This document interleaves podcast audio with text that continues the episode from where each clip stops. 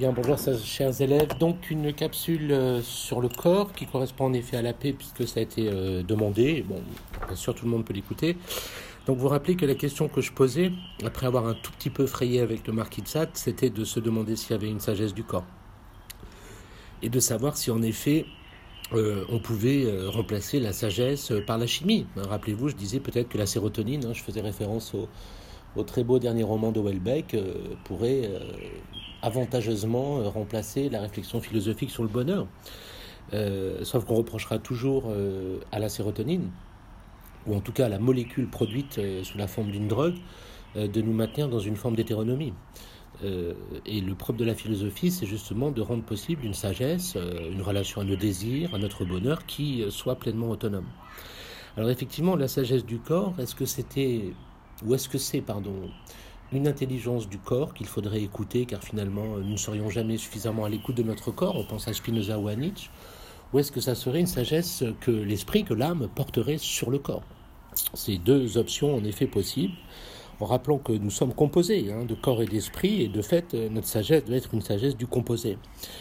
Euh, donc y a-t-il une sagesse du corps? Voilà la question que je voulais poser, et je reformule encore une fois cette ambiguïté. Est-ce que c'est une sagesse appartenant au corps qui serait sujet ou une sagesse de l'esprit portant sur le corps? Alors c'est vrai que l'idée même de sagesse, qui est comme au centre de notre pratique, euh, renvoie à une dimension réflexive. C'est le fameux connais-toi toi-même, et j'en étais là, ou le fameux rien de trop, hein, ce que disait l'oracle de Delphes, rien de trop, la juste mesure, hein, qui est une constante euh, évidemment euh, de la pensée philosophique. Et à l'inverse, en effet, on s'étonnera ou on remarquera que le corps, lui, est existence immédiate, innocence, euh, absent de réflexivité. Donc l'idéal du corps semble être euh, immédiatement orienté vers le plaisir euh, ou la santé, beaucoup plus que vers la question du bonheur. Donc faire, le, faire du corps le sujet de la sagesse, est-ce que c'est faire de la sagesse humaine une sorte d'analogue de ce qu'on appelle chez l'animal l'instinct? Euh, et à l'inverse, si le corps n'est pas l'objet de la sagesse, est-ce qu'on ne va pas faire de la sagesse une sorte de connaissance euh, théorique qui négligerait euh, en quelque sorte notre incarnation et finalement réduire le bonheur de l'homme à une simple réflexion théorique, à un bonheur qui serait lui-même théorique et de fait assez peu satisfaisant, n'étant pas complet. D'où l'expression sagesse du composé. Donc effectivement, on ne se contentera pas d'un bonheur intellectuel, ni même d'un plaisir strictement physique, puisque nous sommes composés. Et il faut donc réfléchir à cette dimension réflexive et humaine d'une sagesse qui est authentiquement quelque chose euh, à faire avec le corps. Donc comment dans la pratique de la vie, le corps peut-il accéder à une sorte de réflexivité? Et ce que je cherche à vous faire comprendre, c'est l'idée d'un corps qui soit proprement humain, c'est-à-dire qu'il ne soit pas simplement la série physico-chimique de ses actions et réactions, euh, ni même une stricte mécanique, euh, ni même un objet, euh, ni même un outil. Hein, certains ont cité avec beaucoup de pertinence le fait que Descartes récuse l'idée que nous soyons dans notre corps comme un pilote dans son navire. Hein. quand le navire est brisé, le pilote ne souffre pas au sens strict. Quand mon corps est blessé, bien sûr, je souffre. Donc voilà, réfléchissons à cette réflexivité du corps ou au corps authentiquement humain, en réfléchissant de fait à la nature de l'esprit. Donc le corps, en effet, dans son existence immédiate et matérielle, euh, n'est pas un simple découpage inerte dans l'étendue. Il est certes une quantité d'espace. Euh, nous le savons, c'est le propre de tout corps, euh, selon Kant. Mais il est un corps animé, il a une orientation, il a une finalité propre. Le corps, d'ailleurs, semble savoir peut-être ce qui est bon pour lui. Il a le centre de sa finalité dans son instinct de conservation. Et j'avais parlé de Épicure disons la chair demande impérieusement de ne pas souffrir de la faim, de la soif et du froid. Donc effectivement, dans ce très beau fragment d'Épicure, Épicure donne la parole au corps, euh, à ce qu'on appelle aussi la chair. Un corps vivant qui demande, un corps qui vise ce que l'on appelle aponie, comme ça se prononce, euh, l'absence de douleur corporelle. Et à partir de cette demande, on peut en quelque sorte construire une sagesse, déjà une intelligence de ses besoins. en effet, l'aponie, bien sûr, mais aussi peut-être atteindre l'ataraxie. Je crois que le grand intérêt d'Épicure, c'est de penser toujours conjointement euh, corps et âme, en effet comme deux entités matérielles, on en a vu aussi les, limites, mais qui euh, n'existent pas l'un sans l'autre, finalement. Une sorte d'intuition euh, du psychosomatique. la souffrance du corps a des incidences, désolé pour le chien, hein, a des incidences sur la paix de l'âme et vice-versa. Bon, je vous rassure, je n'ai pas fait comme Malbranche, hein, je n'ai pas tapé sur le chien en disant il crie mais il ne sent rien. Donc j'en viens effectivement à ce corps qui est finalisé, qui est animé d'un élan intérieur. Euh, il ne se met pas euh, en effet seulement sous l'impact des, chocs extérieurs, en effet, cette fameuse chair dont je parlais à l'instant. Et effectivement, euh, on devrait réfléchir au fait que si on doit atteindre à la fois l'aponie, l'absence de souffrance, et l'ataraxie, l'absence de trouble de l'âme, cette tranquillité de l'âme a besoin euh, de ne pas se perdre dans des désirs, je pense encore à Épicure, qui seraient euh, ni naturels ni nécessaires, ou même simplement des désirs qui seraient naturels mais pas nécessaires, et encore moins dans des désirs vains. Je crois que toute la pensée du désir d'Épicure repose sur cette idée-là, et je vous invite d'ailleurs à, à, écouter le podcast que j'ai fait pour les L sur Épicure de ce point de vue-là.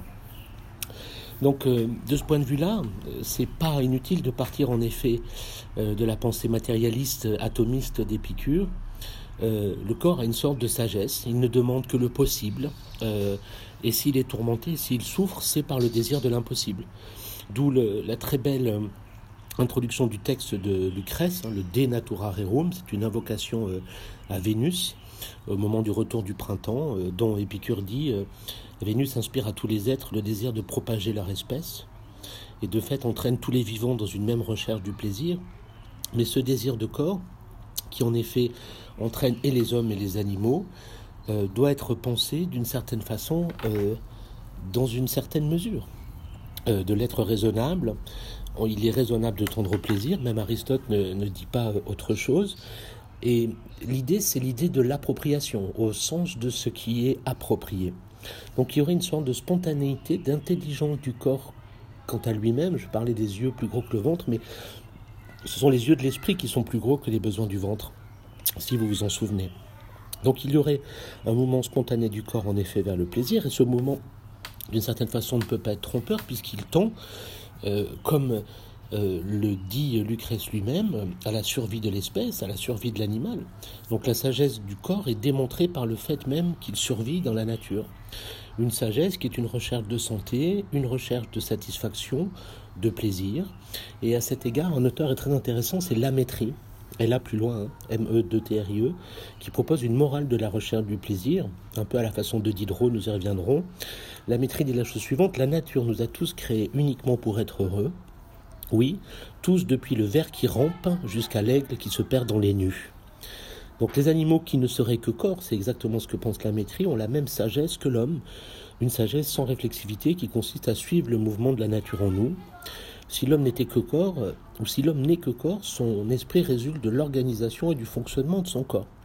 L'esprit est un organe d'une certaine façon, au sens où on pourrait dire que le cerveau pense comme les pieds marchent. Et l'esprit de fait n'aurait pas de finalité propre, distincte de celle du corps. Comme tous les autres vivants, nous sommes pris euh, dans cette recherche du plaisir, euh, et la sagesse serait de suivre nos impulsions naturelles. Il faudrait savoir se mettre à l'écoute en quelque sorte de notre corps et suivre les orientations qu'il nous suggère, car elles vont dans le sens d'une recherche du bonheur.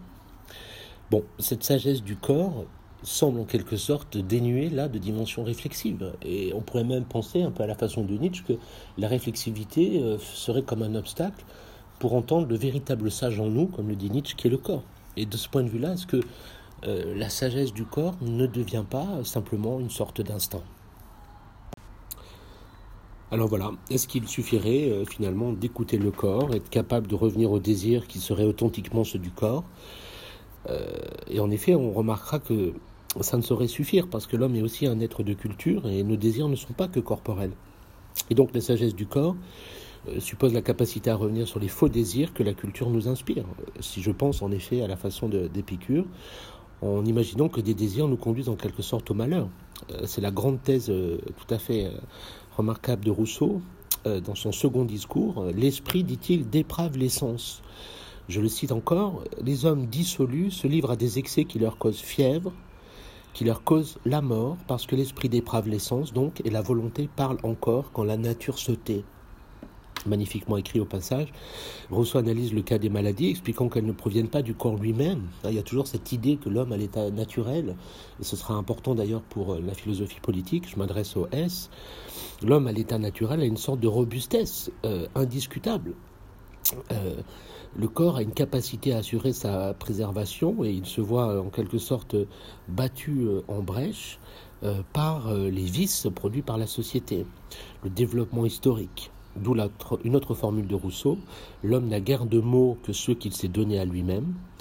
Euh, dans l'esprit de Rousseau, les maladies, par exemple, viennent de l'usage social, ce qui me semble d'ailleurs d'une lucidité très grande quand on réfléchit au risque, sans parler du coronavirus, mais de notre vie, euh, de notre alimentation, euh, des excès du sucre, de graisse, etc., qui causent un très grand nombre de maladies. Et on peut suivre de ce point de vue-là Rousseau. au lieu de se nourrir de fruits et de plantes, comme nous le commanderait notre conformation physique chez Rousseau, l'homme, pense-t-il, a une alimentation aberrante et une vie malsaine. Et je vous relis encore un passage du second discours, et je trouve que c'est d'une modernité incroyable.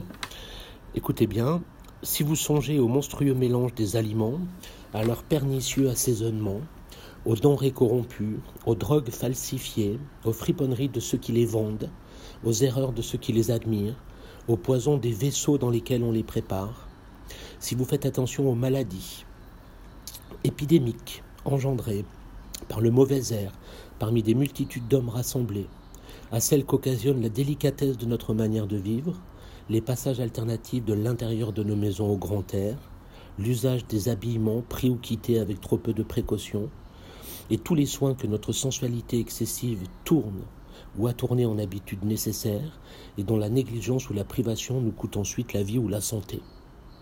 Un remarquable texte d'une actualité assez inquiétante. Donc le corps est naturellement sain, la maladie est une invention de la vie sociale qui soumet le corps à des conditions qui ne lui conviennent pas. Euh, la maladie n'est pas produite par le corps, c'est la culture qui la produit. Le corps euh, qui serait en quelque sorte livré à lui-même euh, serait capable de santé. Le corps sait bien trouver ce qui le maintient en santé, il sait très bien ce qui lui procure du plaisir. Et la société, elle, vient empêcher le corps de nous guider vers le bonheur qui n'est autre que le plaisir. Je rajouterai un autre extrait d'un texte tout à fait passionnant euh, de Diderot dans le supplément au voyage de Bougainville, hein, où un vieillard tahitien dit à Bougainville Nous suivons le pur instinct de la nature, nous ne connaissons qu'une maladie, celle à laquelle l'homme, l'animal, la plante ont été condamnés, la vieillesse.